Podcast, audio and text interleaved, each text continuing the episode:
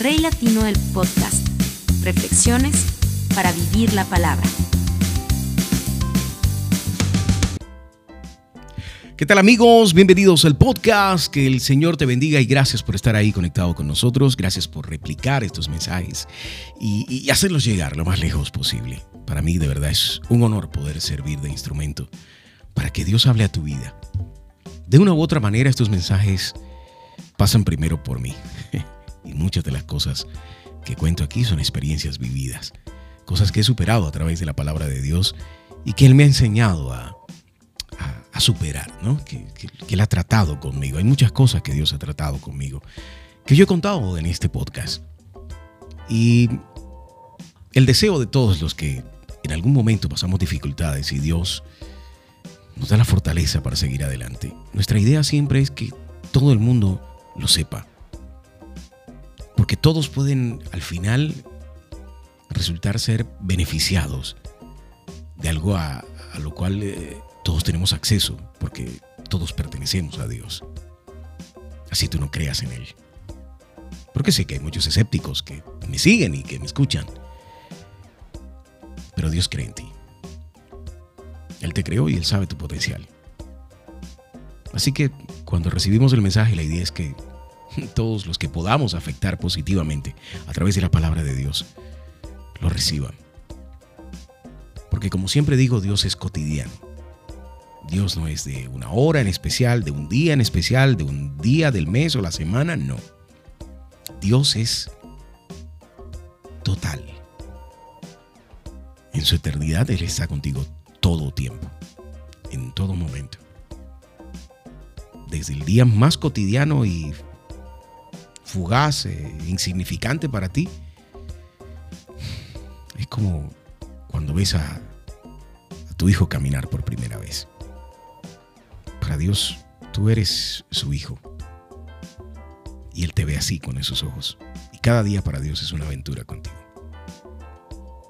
Aprende a darte cuenta cuánto te ama el Señor. Aprende a darte cuenta cuánto Dios te ama. Y verás cómo te cambia el, concepto de, de vivir y de propósito. Hoy tengo un mensaje, Dios, que hace mucho tiempo estaba mm, pendiente de, entregarlo. Porque lo vivo, ¿no? Es un mensaje que yo vivo. Como hijo y como padre. Se llama mala semilla. Jesús dijo, dejen que los niños vengan a mí y no se lo impidan, porque el reino de los cielos es de quienes son como ellos. Eso está en Mateo 19, 14. Cierta vez escuché una historia de un agricultor que tenía tres hijos. El primero hijo llegó a ser un rico hombre de negocios en una ciudad. El segundo hijo tenía un importante cargo en el gobierno. Y el hijo menor pues compró un campo a muchos kilómetros de su hogar, muy parecido a lo que fue su vida, ¿no? Con su padre. El agricultor extrañaba a sus hijos. Ellos no iban a visitarlo muy seguido, ¿no? porque estaban ocupados y vivían lejos. Pasaron los años y a medida que se acercaba a su cumpleaños número 75, sus amigos decidieron hacerle una gran fiesta de cumpleaños. Invitaron a mucha gente, incluyendo a sus tres hijos. El granjero estaba emocionado, ¿no? El día de su cumpleaños, el agricultor se sentó afuera esperando a sus hijos. Un carruaje se acercó por el camino. Dice, debe ser mi hijo mayor. Pero era solo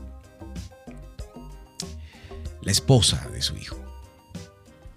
Él no pudo venir, dijo, pero le mandó un regalo maravilloso.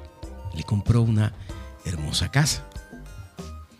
El agricultor pues lo agradeció y, y esperó al venir otro carruaje. Dentro de él se encontraba la esposa de su segundo hijo. Ella le dijo que su esposo lamentaba no haber podido venir, pero le enviaba un hermoso carruaje como regalo de cumpleaños. Finalmente el viejo agricultor levantó la vista y vio a su hijo menor con toda su familia caminando hacia él. Papá, no pudimos traerte un lindo regalo. No nos ha ido bien con la granja este año, pero queríamos verte y decirte que te amamos.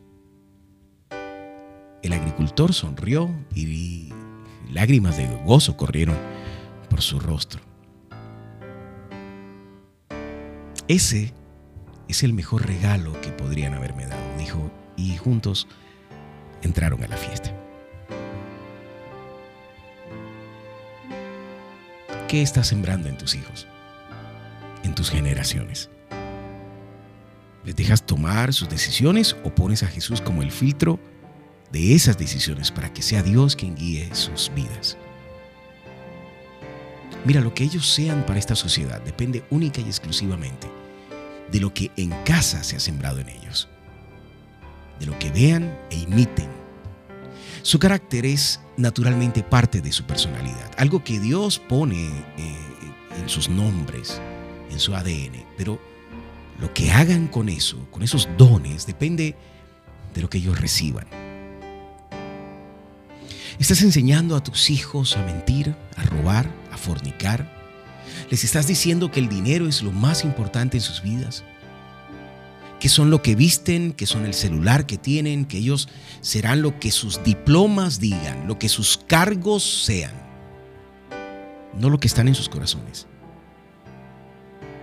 No las cosas que están dentro de ellos. Porque si les estás enseñando a tus hijos que son lo que visten o tienen, estás dejando la parte más importante de la educación de tus hijos por fuera, que es cultivar lo que está dentro de ellos, para que cuando tengan todo lo externo, sepan utilizarlo de manera sabia.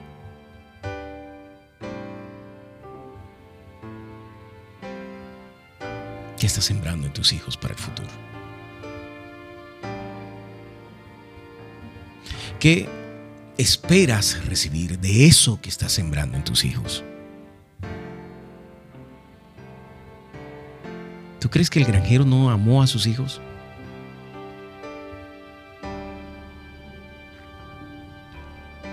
Porque si te quedas como el padre de la historia es porque estás sembrando en la tierra correcta la mala semilla.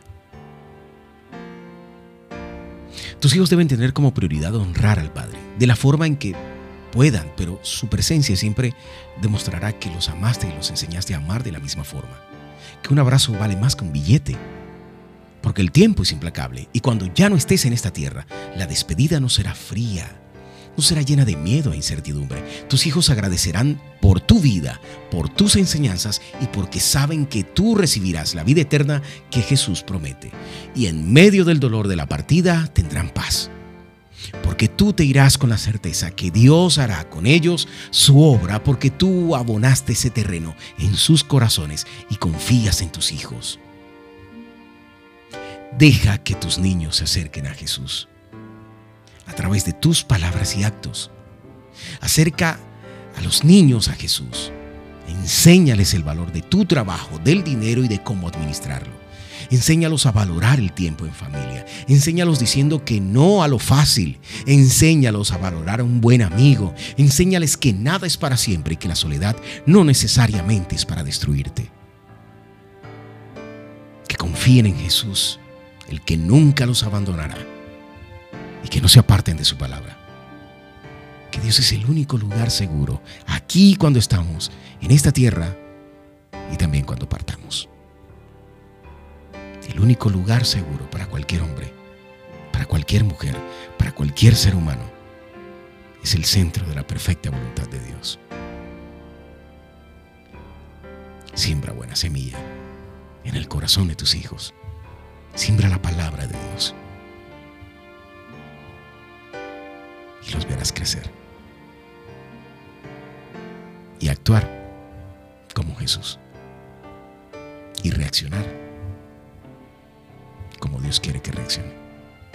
Como Dios nos pide que reaccionemos. Gracias por escuchar el podcast. Dios te bendiga. Rey Latino el podcast. Reflexiones para vivir la palabra.